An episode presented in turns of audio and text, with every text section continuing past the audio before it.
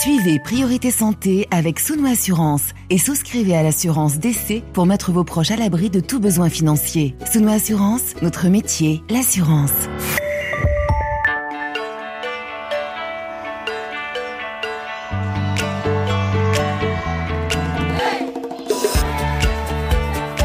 Priorité Santé. Raphaël Constant. Bonjour, bienvenue aujourd'hui dans Priorité Santé, émission consacrée au tabac et aux maladies respiratoires à l'occasion de la sixième édition du mois sans tabac qui se déroule tout au long du mois de novembre en France. Cancer du poumon, bronchite chronique obstructive, asthme ou encore emphysème pulmonaire, la liste des maladies provoquées ou aggravées par la consommation de tabac est longue. Selon l'OMS, le tabac est à l'origine de plus de 8 millions de décès chaque année dans le monde et le tabagisme est la première cause de mortalité prématuré évitable en France. Un fumeur actif sur deux va mourir d'une maladie liée à la consommation de tabac. Mais arrêter de fumer, ce n'est pas simple. La dépendance à la nicotine peut être physique, mais aussi psychologique et gestuelle. Et dans cette démarche, c'est important de ne pas sous-estimer le pouvoir addictif de la nicotine, longtemps banalisé, et rappeler l'importance d'être accompagné dans ce sevrage par un traitement de substitution ou un soutien thérapeutique pour mettre toutes les chances de son côté. Arrêter de fumer, c'est bel et bien un apprentissage. Alors quels sont les signes qui doivent alerter sur la santé de nos poumons? Quels sont les risques et les séquelles du tabagisme? Comment préparer, se préparer à sauter le pas, décider d'arrêter de fumer pour soi, mais aussi pour son entourage? Et quel progrès reste à faire en termes de prévention? Tour d'horizon avec nos invités. Sixième édition du mois sans tabac, une initiative nationale en France portée par Santé publique France en partenariat avec le ministère des Solidarités et de la Santé ainsi que l'assurance maladie. Et pour en parler avec nous aujourd'hui en studio, docteur Anne-Marie Rupert, bonjour. Bonjour. Vous êtes pneumologue et responsable de l'unité de tabacologie de l'hôpital Tenon à Paris, responsable du groupe Tabac et Toxiques Inhalés de la Société de pneumologie de langue française. Et dans quelques minutes, nous entendrons le témoignage de Jean-Pierre Lassaigne, président de l'association française de l'air. Nous retrouverons également en direct du Burkina Faso le professeur Georges Ouedraogo, pneumologue, tabacologue et coordinateur de l'unité de sevrage tabagique au centre hospitalier universitaire Yalgado Ouedraogo de Ouagadougou et en fin d'émission, la journée mondiale des toilettes, elle aura lieu le 19 novembre et nous en parlerons avec Camille Romain Desbeaux, directrice générale de l'association Vision Monde. Et bien sûr, vous avez la parole. On attend vos questions, vos témoignages. Notre numéro 33 1 84 75 75. Priorité santé sur RFI. Docteur Anne-Marie Rupert, euh, pour ouvrir cette émission, quel défi pour cette sixième édition du mois sans tabac en France? Bah, D'abord, le tabac tue aujourd'hui toujours 75 000 personnes en France. Donc c'est une urgence. Chaque année. Tous les ans. Donc euh, pour aider nos fumeurs à décrocher de la cigarette. Et l'autre urgence, c'est d'éviter les jeunes de tomber dans la cigarette. Est-ce qu'on a une idée du pourcentage de la population euh, qui fume en France? Donc aujourd'hui, elle est autour de 30%. Il y a une diminution depuis les années 90 chez les hommes. Chez les femmes, elle est plus récente parce que les femmes ont commencé à fumer plus tard. Et euh, donc, euh, voilà, l'histoire du tabagisme est plus récente chez la femme. Alors, à l'occasion donc de cette sixième édition du mois sans tabac, est-ce qu'on peut déjà dire qu'arrêter de fumer pendant un mois, se donner ce, ce défi, multiplie les chances d'arrêter totalement? Ah, très clairement. Donc, euh, l'objectif, c'est de se lancer. Et arrêter de fumer, c'est un apprentissage, mais c'est aussi euh, le tabagisme, c'est une maladie liée à la nicotine. Donc il faut substituer d'abord la nicotine, et lorsqu'on substitue bien la nicotine, ben, il reste quelques cigarettes où il faudra les gérer euh, parce que c'est des cigarettes plaisir, des cigarettes gestion du stress, des cigarettes béquille du moral. Donc c'est une combinaison à la fois d'un traitement pharmacologique et d'une prise en charge euh, psycho-comportementale. On va parler bien sûr des de l'accompagnement et, du sevrage, mais euh, d'abord pour entrer peut-être dans le cœur du sujet, euh, quels sont les risques, les maladies respiratoires liées au tabac, au tabagisme? Donc Aujourd'hui, la première maladie mortelle liée au tabac, c'est le cancer du poumon, avec euh, plus de 40 000 décès par an. Et 95% des cancers du poumon sont liés au tabac et donc évitables. La deuxième maladie par fréquence, c'est la bronchite chronique obstructive. Et aujourd'hui, un fumeur sur deux de plus de 65 ans est porteur de bronchite chronique obstructive. La troisième maladie, c'est l'asthme. Et dans l'asthme, c'est une maladie inflammatoire des petites voies aériennes. Le tabac est un facteur qui aggrave l'asthme et qui le rend plus sévère. Donc le fait d'être fumeur, ben, on a plus d'asthme et l'asthme, on arrive à moins bien le traiter, il y a plus de crises et une moindre efficacité de traitement. Sur Facebook, sur notre page Facebook, euh, un auditeur, Ahmad, nous a laissé euh, un message depuis le Tchad. Il demande au bout de combien de temps le tabac peut-il causer des maladies respiratoires? Pourquoi certains fumeurs n'en souffrent pas alors qu'ils fument parfois depuis 30 ans? Donc, euh, vous avez raison. ou l'auditeur, il a raison. Donc la quatrième maladie ou groupe de maladies qui sont aggravées par le tabac, c'est les infections. C'est la tuberculose, la pneumonie et les bronchites, les bronchites virales. Euh, du coup, par rapport au côté respiratoire, BPCO, cancer du poumon, le risque, il est surtout lié à la durée du tabagisme. Et donc, euh, il vaut mieux fumer beaucoup sur une courte durée, peu moins sur une longue période. C'est comme ça, le risque, il est plutôt lié à la durée de l'exposition. Pourquoi il y en a qui n'ont pas de maladie liée au tabac alors qu'ils sont grands fumeurs? Euh, mais Probablement qu'on n'est pas égal vis-à-vis de l'addiction, mais aussi vis-à-vis -vis des carcinogènes. Donc par rapport à l'addiction, on sait que la nicotine, qui dans la cigarette, elle va se fixer sur des récepteurs à la nicotine qui sont au niveau du cerveau, qu'on appelle récepteurs nicotiniques. Faut se l'imaginer comme une meute de chiens qui veut avoir sa nicotine. Au niveau de ces récepteurs, hein, il y a des, ce qu'on appelle polymorphismes, c'est des variations. Et donc, certaines personnes ont des polymorphismes qui les rendent plus addicts. Et on sait qu'il y a des familles qui ont ce polymorphisme où ils sont beaucoup plus addicts à la nicotine, mais aussi à d'autres substances. Et le fait d'avoir ce polymorphisme les rend plus à risque, comme ils sont grands fumeurs, à la bronchite chronique et au cancer. L'autre hypothèse, c'est voilà, le tabac. Finalement, la nicotine rend dépendant, mais ce qui rend malade, c'est tout le reste qui est dans la fumée de la cigarette la cigarette, c'est un feu, une combustion. Et dans cette cigarette, vous avez les benzopyrènes, les goudrons, les nitrosamines, les métaux lourds. Et c'est tout ça qui va entraîner sur le poumon le cancer du poumon, la bronchite chronique, mais également les maladies cardiovasculaires. Vous, dans vos consultations, docteur Rupert, quelle population, quelle population plurielle vous accompagnez? En gros, il y a deux types de populations, ceux qui sont adressés par leur médecin pour la prise en charge euh, du tabac parce qu'ils ont déjà une maladie liée au tabac. Et donc, l'urgence est d'arrêter. Et donc il y a entre guillemets une urgence d'arrêter. Et donc c'est souvent des personnes plus âgées et plus malades. Et puis il y a des personnes plus jeunes, 30-40 ans, souvent avec un niveau d'éducation plus élevé, qui sont parfaitement conscients de leur dépendance, qui ont essayé d'arrêter de fumer, qui sont en échec et qui viennent chercher de l'aide. Avant d'évoquer euh, l'accompagnement, sur quel levier aujourd'hui on peut encore agir euh, en termes de politique publique, d'incitation, euh, en plus du coup hein, du tabac, des photos repoussantes, des messages chocs sur, les paquets, pour faire justement reculer cette consommation et surtout d'après vous, quel public doit viser cette prévention? Donc effectivement, vous avez raison. Moi, en consultation, je vais voir quelques personnes. C'est important et c'est le rôle de tout professionnel de santé. Mais une politique de santé publique, c'est une politique beaucoup plus large qui vise la France et j'espère le monde.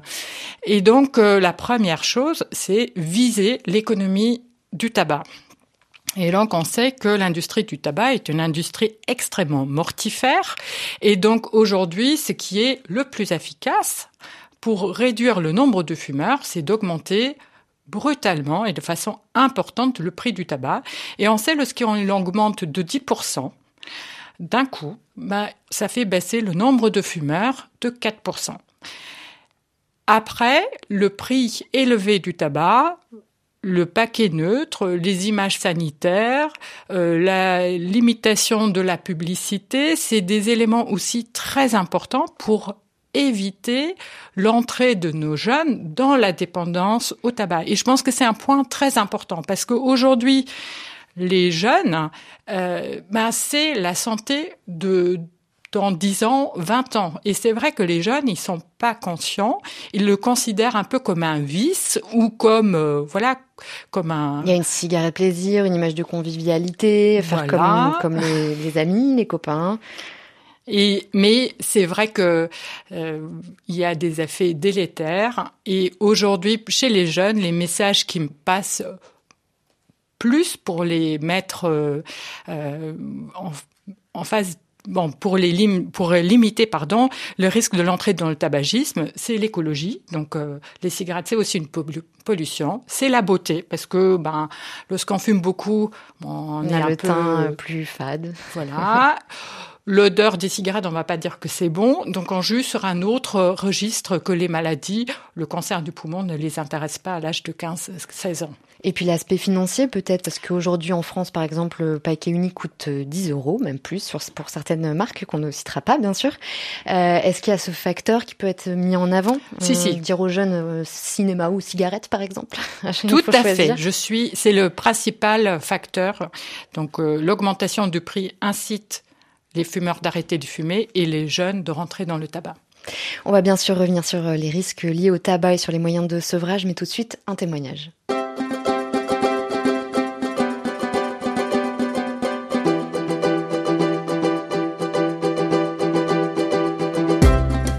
Jean-Pierre Lassaigne, bonjour. Bonjour. Vous êtes médecin retraité et vous avez eu un cancer du poumon. Vous nous appelez aujourd'hui pour nous raconter votre parcours. Jean-Pierre, quand et comment vous avez été diagnostiqué? J'ai été diagnostiqué parce que je travaillais dans un hôpital à la rentrée de congé.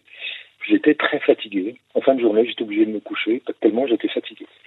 Donc, je suis allé dans, dans le service où je travaillais. Je lui ai demandé de faire une radio pulmonaire sur cette radio pulmonaire, moi, j'ai vu une image qui me dérangeait. Donc, j'ai interrogé euh, le pneumologue avec, chez qui envoyé des patients, qui m'a dit venez, on va quand même faire un scanner. C'est là que j'ai compris que j'avais une image qui pour moi était un cancer. Le pneumologue après était rassurant en me disant on attend, on attend, on ne peut pas faire euh, comme ça un diagnostic. Mais moi j'avais déjà très peur. Quand je suis sorti du scanner, j'ai jeté mon paquet de cigarettes. Je n'ai jamais refumé depuis. Et vous fumiez depuis combien de temps? Oh, je suis pas un nécro-fumeur, je n'étais pas trop paquets, mais je fumais depuis très très longtemps, depuis l'âge de 14-15 ans. Et donc quand le diagnostic a été euh, posé, vous étiez à quel stade? Alors, euh, ce qu'on m'a dit, moi, c'est que j'étais un stade 2B. Ça veut dire un début de cancer, c'est ça? Euh, Il y a quatre stades. Les stades 1 et 2 sont considérés comme des stades locaux, plus ou moins avec des ganglions envahis, et au-dessus, c'est des stades avec des extensions. Le stade 4, le stade métastatique, il peut y avoir des métastases partout. Donc moi j'étais à un stade avec une tumeur locale d'une certaine taille et avec un ganglion euh, envahi du même côté. J'ai arrêté de fumer aussi parce que ça permettait d'arriver au mieux à l'opération. Et le chirurgien a été obligé d'enlever tout le poumon gauche. C'était nécessaire pour pouvoir enlever le ganglion atteint. Euh, six semaines après les chirurgies, c'était le début d'une chimiothérapie de quatre cures qui a duré à peu près euh, quatre mois. Est-ce que vous avez eu des effets euh, secondaires ou des séquelles de ces traitements? C'était vraiment rude.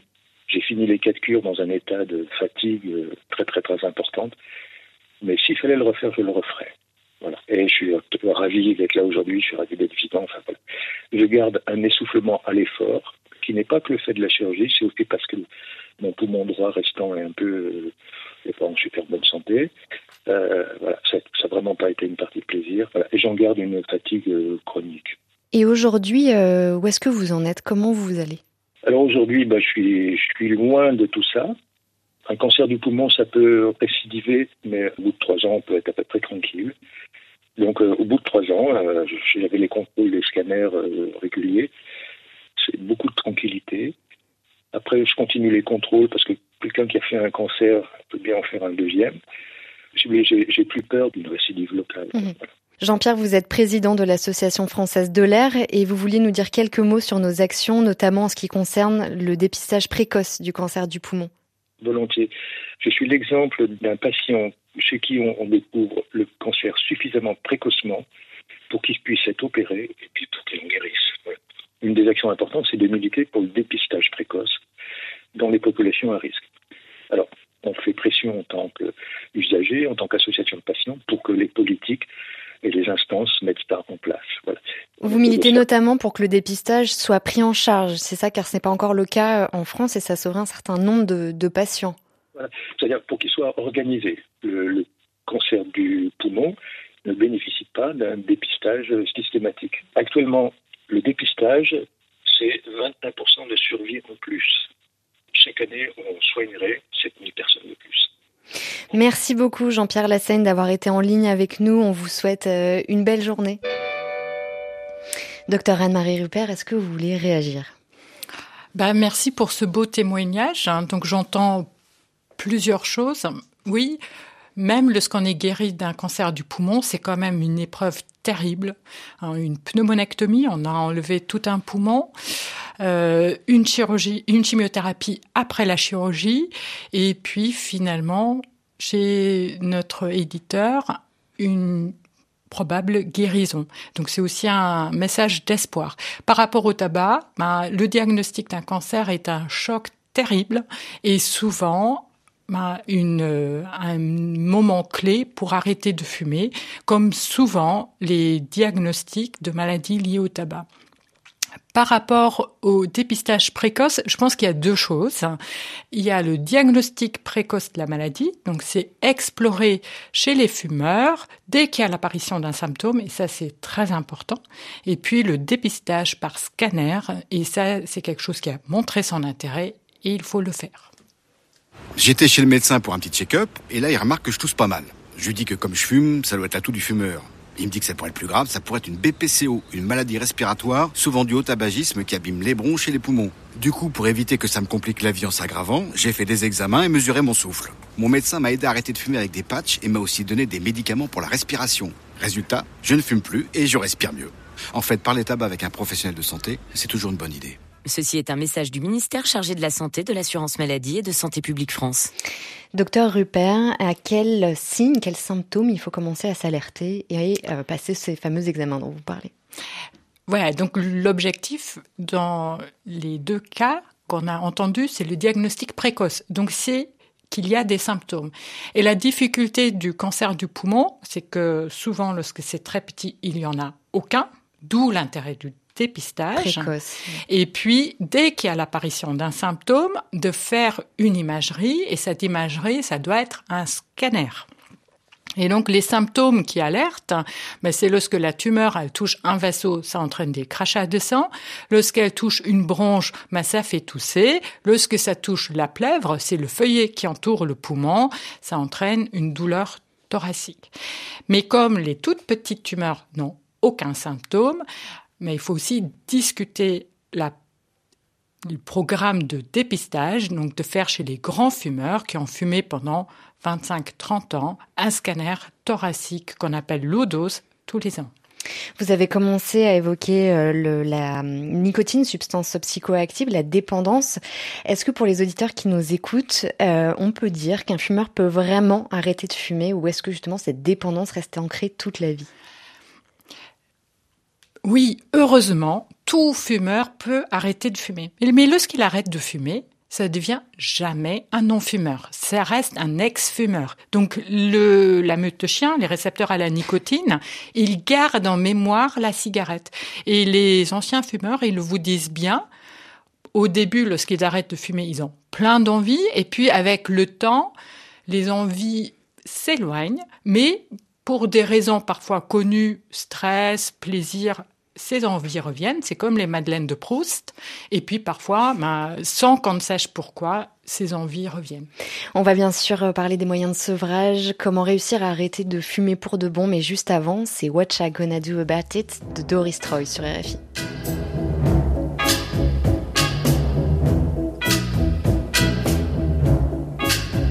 Every time I called you on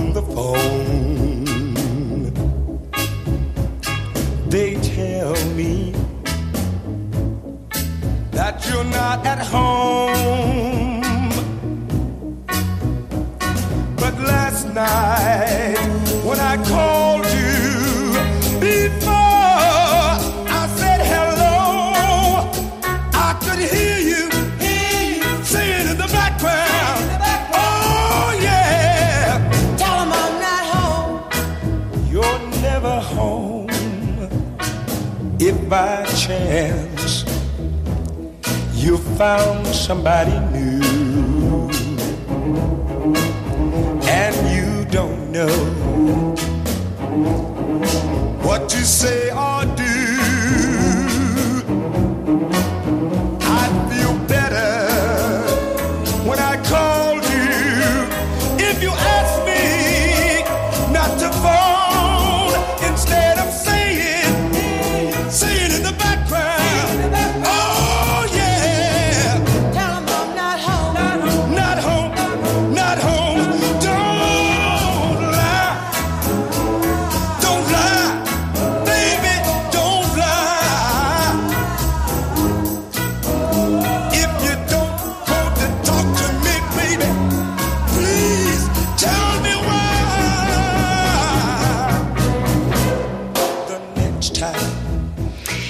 Vous écoutez Priorité Santé sur RFI, émission à l'occasion de la sixième édition du mois sans tabac et on est en votre compagnie, docteur Anne-Marie Rupert, pneumologue et responsable de l'unité de tabacologie de l'hôpital Tenon à Paris.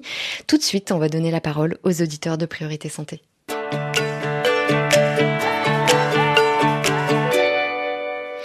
Et on accueille euh, Abdoulaye qui nous appelle de Kumba au Cameroun. Bonjour. Bonjour. Bienvenue. Euh, on vous écoute, Abdoulaye. Alors, bonjour à tous les auditeurs de RFI.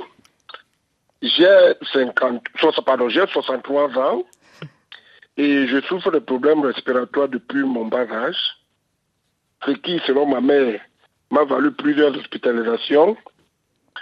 Hospitalisation due au fait que j'avais une respiration difficile et sifflante. Alors, ici, je tiens à signaler que j'ai fumé pendant plus de 25 ans et il y a environ 15 ans que j'ai arrêté à la suite des multiples conseils des médecins, chose qui n'a pas été facile d'arrêter, bien sûr, mais heureusement, Dieu merci, j'ai arrêté, je ne fume plus. Mais mes problèmes respiratoires n'ont pas cessé. Au contraire, ils s'aggravent, je ne sais pas si c'est à cause de l'âge, parce qu'au moment où je vous parle, ou ce qui m'a poussé à vous contacter, c'est que j'ai euh, les voies respiratoires toujours bloquées, obstruées. Je dors peu. La position allongée est la pire des positions pour moi. Et à chaque fois après mon sommeil, ou j'appelle ça sommeil, j'ai toujours les voies bloquées. Je dois me racler la gorge, me moucher pour pouvoir me mettre à l'aise. Et je vis permanemment avec la ventoline auprès de moi. Tout moi partout où je suis, je suis ma ventoline. C'est grâce à ça que j'ai même un peu, je crois que je suis encore en vie. Est-ce que vous avez fait des examens avec un médecin, Abdoulaye?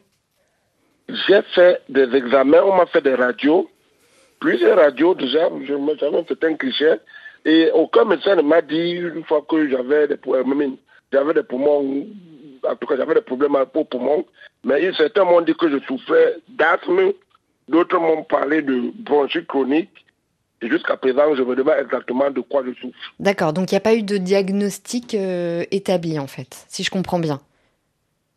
Il n'y a pas eu tout ce qu'on m'a dit, c'est que je souffrais d'asthme. C'est la personne qui m'a prescrit euh, la ventoline. Et ceux qui me parlaient de bronchite euh, chronique, certains me donnaient certains produits corticoïdes, quelque chose comme ça, pour qui m'aidaient quelque temps. Une fois le produit terminé, deux, trois jours après, le mal revenait.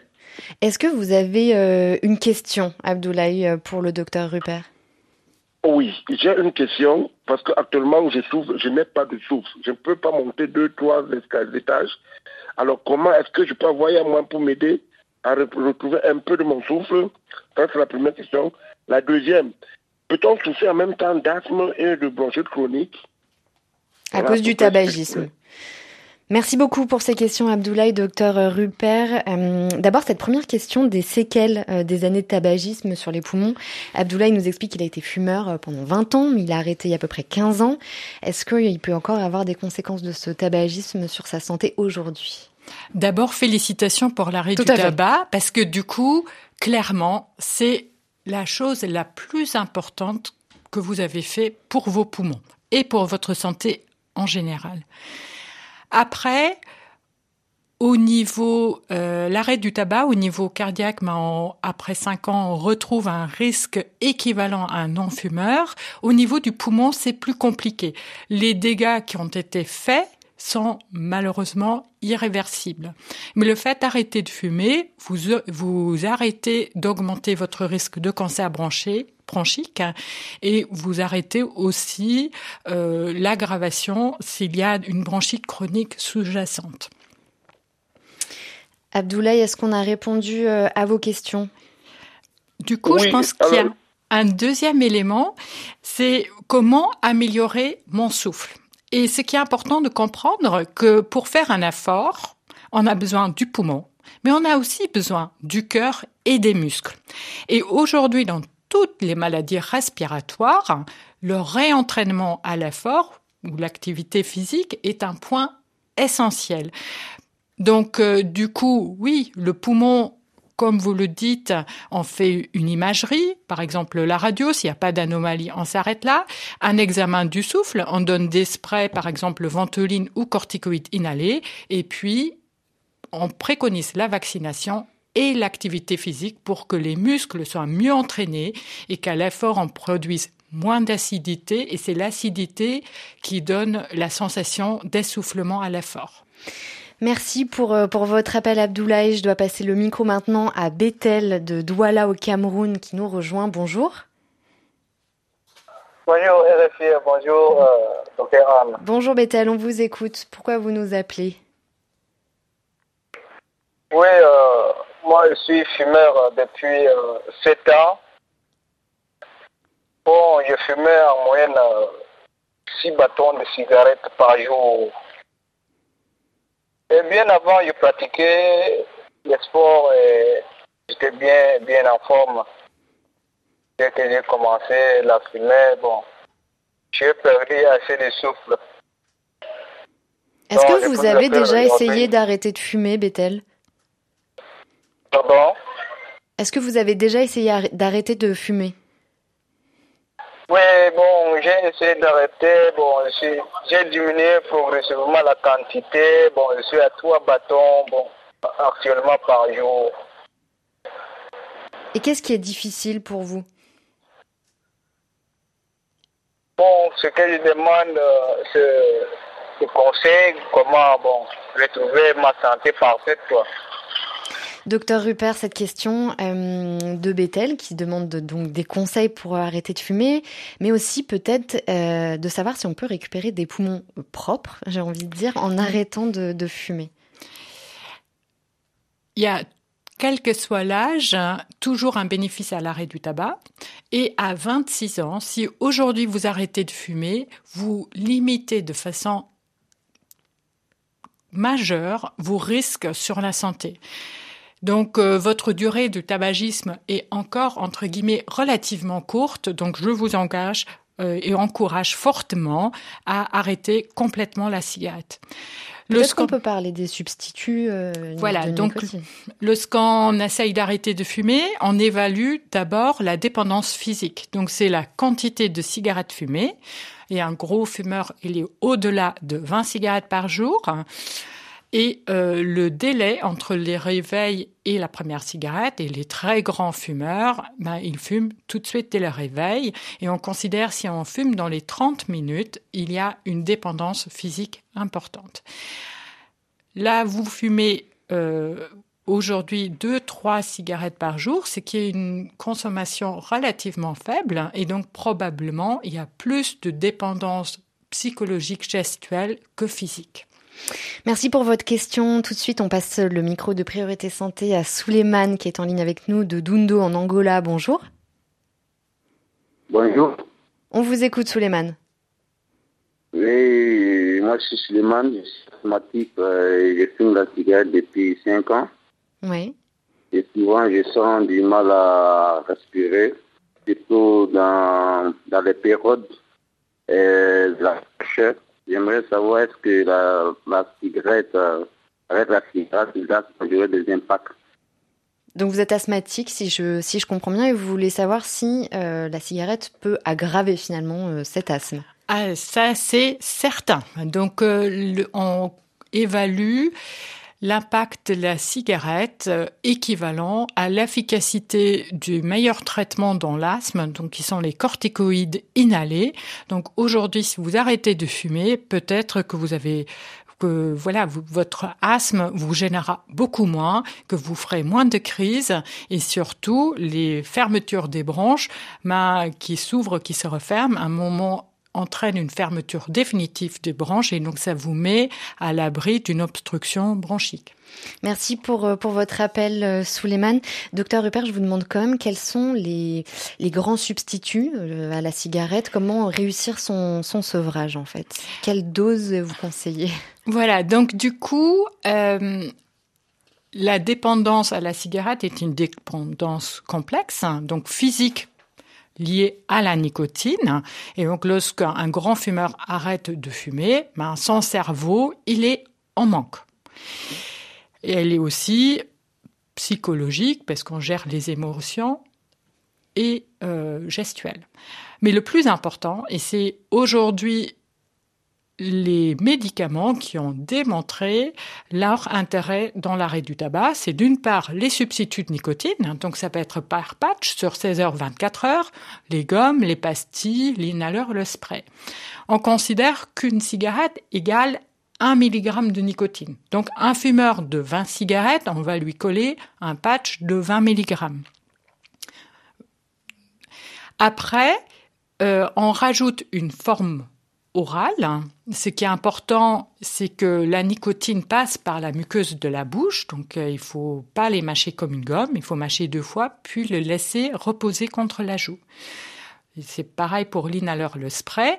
Et donc, euh, avec le patch et les substituts oraux, la mute chien, les récepteurs à la nicotine ont leur dose de nicotine et le fumeur n'est pas en manque. La deuxième euh, manière d'arrêter de fumer, c'est par un médicament qu'on appelle la varenicline qui bloque les récepteurs à la nicotine et également très efficace dans l'arrêt du tabac. Merci à tous pour vos appels euh, et vos témoignages. Euh, continuez d'essayer d'arrêter. Je crois que c'est vraiment le, le maître mot euh, euh, que du conseil en fait que vous pouvez donner. Je m'étais toujours dit que j'arrêterais de fumer le jour où je serai enceinte. Et ce jour est arrivé. J'avais très peur de pas réussir à arrêter et j'ai décidé d'en parler à la sage-femme euh, qui me suivait. Elle m'a pas du tout jugée, au contraire, elle m'a tout à fait soutenue dans ma démarche. Elle m'a proposé de me prescrire des patchs, euh, des gommes pour que ce soit complètement remboursé. Et aujourd'hui, me voici l'heureuse maman d'une petite Emma, non fumeuse depuis plus d'un an. Comme quoi, pour arrêter de fumer, c'est quand même mieux d'être accompagnée par un professionnel de santé.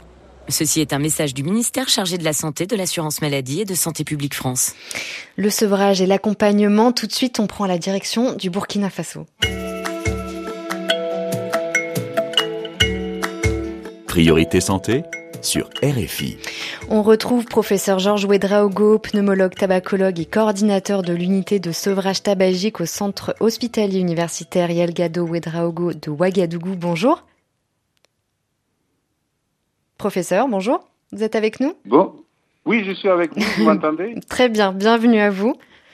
Merci. Professeur, euh, est-ce que vous connaissez la prévalence des fumeurs au Burkina?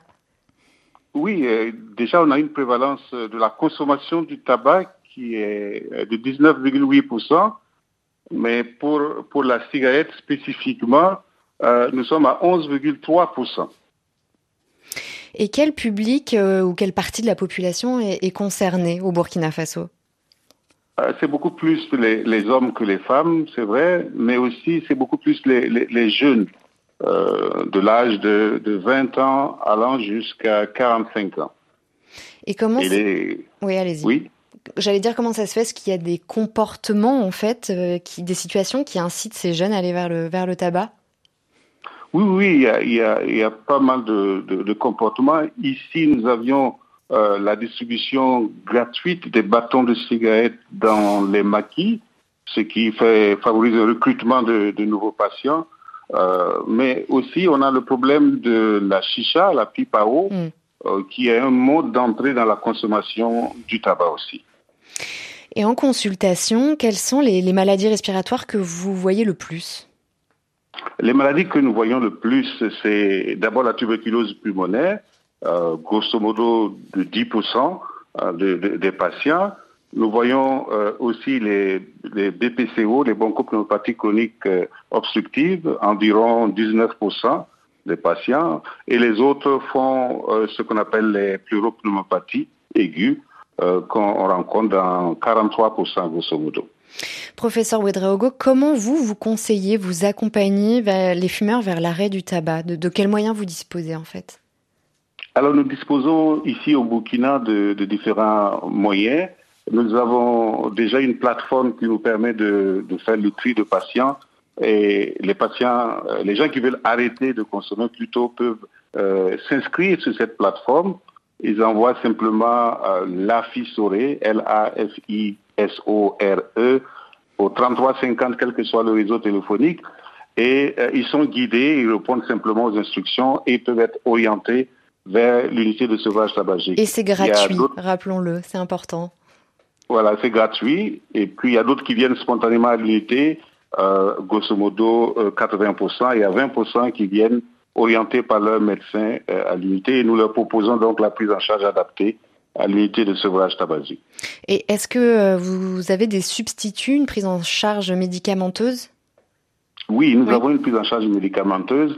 Euh, les substituts nicotiniques sont inscrits dans la liste nationale des médicaments euh, essentiels au, au Burkina. Et donc, nous avons des substituts que nous mettons à la disposition des- des- de ceux qui veulent arrêter la consommation du tabac. La difficulté peut-être, professeur Ouedraogo, c'est le, le coût et l'accès euh, des moyens de sevrage et des substituts? Exactement. Pour les, pour les, les substituts, euh, l'accès euh, financier est encore très, très limitatif.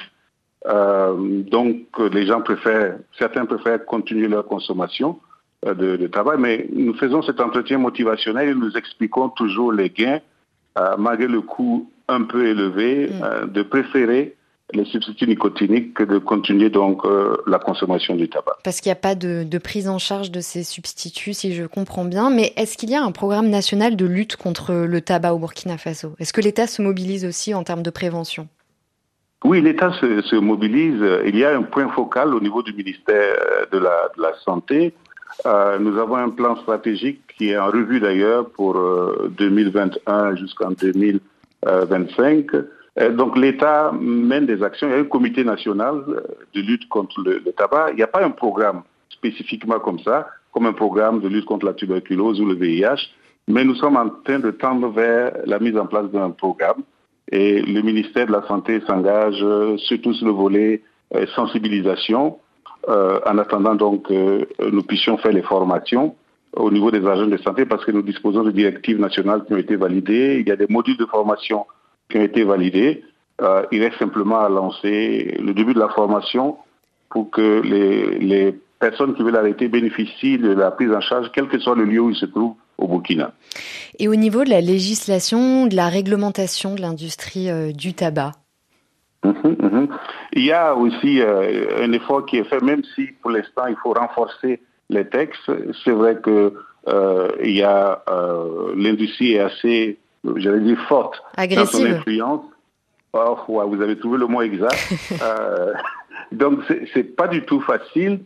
Et je sais que nous rencontrons avec la société civile des, des difficultés quand nous parlons donc de la réglementation euh, et surtout de la. Il y a la loi qui a été votée à- le 25 novembre 2010, mais les textes d'application euh, de, cette loi traînent à être adoptés et même les textes qui existent, euh, il n'y a pas de réelle application.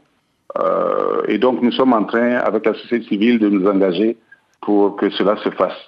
En quelques mots, professeur, est-ce que vous avez un message à faire passer aux auditeurs, fumeurs ou non? Oui, les auditeurs fumeurs ou non, euh, je crois que la lutte contre le tabac ou le tabagisme nous concerne tous. Euh, je crois que chacun de nous doit s'y engager. Et il est interdit, par exemple, de fumer dans les lieux publics. N'attendez pas que ce soit la police qui vienne, mais Mm. vous-même, vous pouvez euh, dire à celui qui fume à côté de vous, c'est interdit, ne fumez pas. Et je crois qu'il n'est jamais tard de décider d'arrêter la consommation du tabac. Euh, il, est, il, est, toujours bon de prendre mm. cette décision et nous sommes là pour accompagner ceux qui veulent arrêter euh, le tabagisme. Docteur Anne-Marie Rupert, je vous ai vu euh, réagir au témoignage du professeur Ouedraogo. Bah du coup, euh, bravo, la démarche que vous faites, elle est super. Clairement, Bon, l'industrie du tabac est une industrie mortifère. Les marchés économiques dans les pays développés en train de se fermer et très fortement régulés.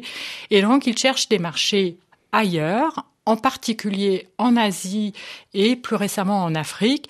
Et ça me désole que dans les cafés et les bars, hein, bah, les cigarettes soient proposées gratuitement. Et les jeunes tombent dans la cigarette, et, mais c'est une vraie maladie qui va les tuer dans 20, 30, 40 ans. Professeur Ouedraogo parle également de la chicha. Euh, il faut rappeler l'importance. C'est aussi une arrivée dans le tabac classique, mais c'est aussi une consommation de charbon.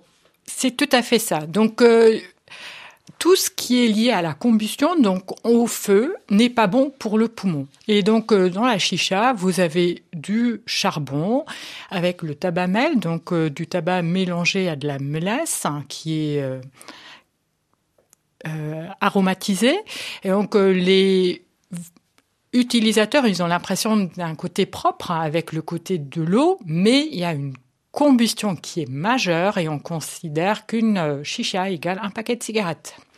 Professeur euh, Georges Ouedraogo, merci beaucoup d'avoir été en ligne avec nous euh, ce matin pour répondre à nos questions. Je rappelle que vous êtes pneumologue tabacologue et coordinateur de l'unité de sevrage tabagique au centre hospitalier universitaire de, de Yalgado Ouedraogo de Ouagadougou.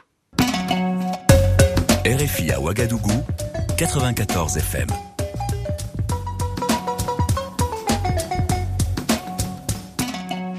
Docteur Rupert, vraiment quelques secondes pour euh, conclure euh, notre échange. Est-ce qu'une génération sans tabac euh, d'ici 2030 est possible selon l'objectif des autorités sanitaires en France? Ben, du coup, c'est une volonté politique. Oui, je pense que c'est possible. Il y a d'autres pays qui avancent à grands pas. C'est aussi accompagner nos jeunes, les informer. Ça a un coût. Aujourd'hui, il n'y a pas de budget prévu pour cet accompagnement. Docteur Anne-Marie Rupert, merci d'avoir été avec nous en studio euh, et pour avoir répondu à nos auditeurs et à nos questions. Je rappelle que vous êtes responsable de l'unité tabacologie de l'hôpital Tenon à Paris, responsable du groupe de tabac toxique inhalé de la Société de pneumologie de langue française. Merci.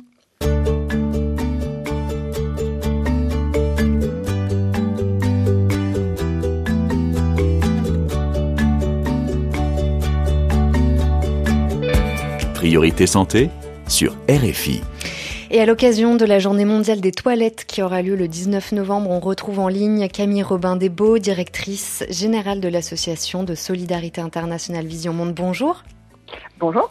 Bienvenue, vous venez euh, particulièrement en aide euh, aux enfants vulnérables avec cette association. Euh, l'accès aux toilettes, c'est une problématique de santé publique majeure dans le monde. Est-ce que vous pouvez nous expliquer quelle population est concernée et où? Alors c'est un problème effectivement qui touche euh, la planète entière. Hein. Ce sont 3,6 euh, milliards de personnes qui n'ont pas accès à des toilettes euh, dignes sur tous les continents.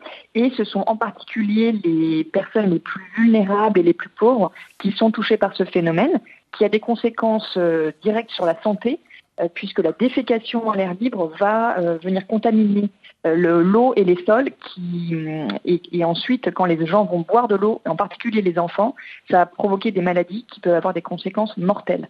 Ce sont 7 enfants sur euh, 1000 qui meurent euh, chaque jour en fait des, des conséquences de, de, de cette eau souillée.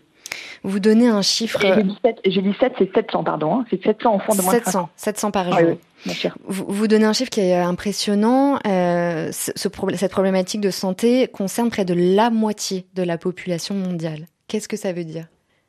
Alors ça veut dire que ce sont autant de personnes qui sont donc exposées à des maladies hydriques très graves, mais ce sont aussi euh, des enjeux d'éducation derrière pour les filles et les femmes, puisque quand il n'y a pas de toilettes dans les écoles, euh, cela favorise le décrochage scolaire, en particulier quand les petites filles deviennent jeunes filles et qu'elles ont leurs règles.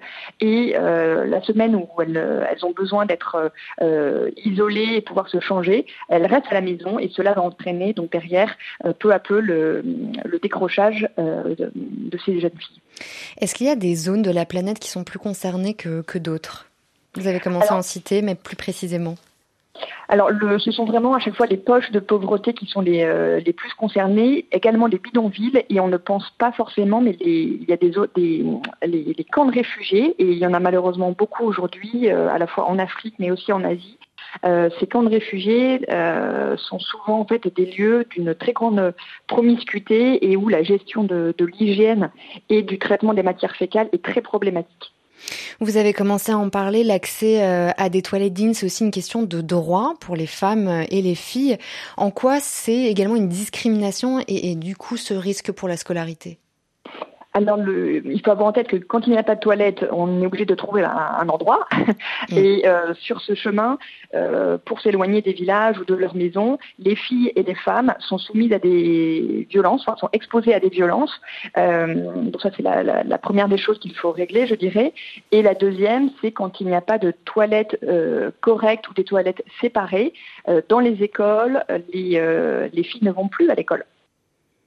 C'est-à-dire qu'elles quittent les bancs parce qu'elles ont euh, soit honte, euh, soit bah, parce pour un vrai problème d'hygiène en fait. Exactement. Alors, soit elles sont hontes, soit elles sont gênées. Et effectivement, pendant les menstruations, les filles ne vont plus à l'école. Et donc, petit à petit, elles prennent l'habitude. Elles restent à la maison. Et donc, ça entraîne des vrais euh, phénomènes de décrochage scolaire qui vont derrière, en fait, euh, bah, poursuivre les inégalités entre filles et garçons, puisque les filles vont, euh, du coup, bah, soit euh, travailler plus jeunes que ce qu'elles auraient dû, soit être mariées. Donc, effectivement, le manque de toilettes est un enjeu dans la lutte contre les inégalités, les discriminations faites aux femmes. Et un enjeu de développement même à long terme, on peut dire. Tout à fait, puisqu'on sait que quand, euh, quand on investit dans les toilettes, euh, cela va euh, donc améliorer la santé des gens et qui dit amélioration de la santé dit aussi bah, derrière euh, euh, des gens qui peuvent mieux travailler, une augmentation de la productivité, etc. En 30 secondes, est-ce que vous pouvez nous, nous dire rapidement euh, comment vous intervenez? Quelles sont vos Alors, actions? Hmm. Vision du Monde fait partie d'un réseau international qui s'appelle World Vision, qui est présent dans une centaine de pays. Et euh, nous avons une approche donc complète des, euh, des problématiques de, de développement. Et on commence quasiment systématiquement par euh, euh, attaquer ce problème de l'accès euh, à l'eau potable et aux toilettes, puisque c'est euh, c'est lié. Et nous proposons donc aux communautés villageoises de définir avec elles leurs besoins, donc en créant à la fois des, des toilettes filles et garçons, en formant les gens aux bonnes pratiques d'hygiène, comme le lavage des mains, et on va aussi euh, favoriser la mise en place de ces toilettes dans les écoles, auprès des ménages et dans les postes de santé, puisque c'est vraiment là où c'est important. Une approche donc euh, globale et un dialogue euh, avec les communautés. Merci pour cet éclairage, Camille Robin Desbeaux. Je rappelle que vous êtes euh, directrice générale de l'association de solidarité internationale Vision Monde. Notre émission touche à sa fin. Merci à toute l'équipe, à Setou Samaké, Louise Calédec, Didier Bleu à la réalisation et Donatien Cahu. Demain, vous retrouverez Caroline Paré pour une émission délocalisée à Kinshasa sur l'accès aux soins en République démocratique du Congo. Rendez-vous à 9h10 temps universel et d'ici là, bonne journée sur RFI.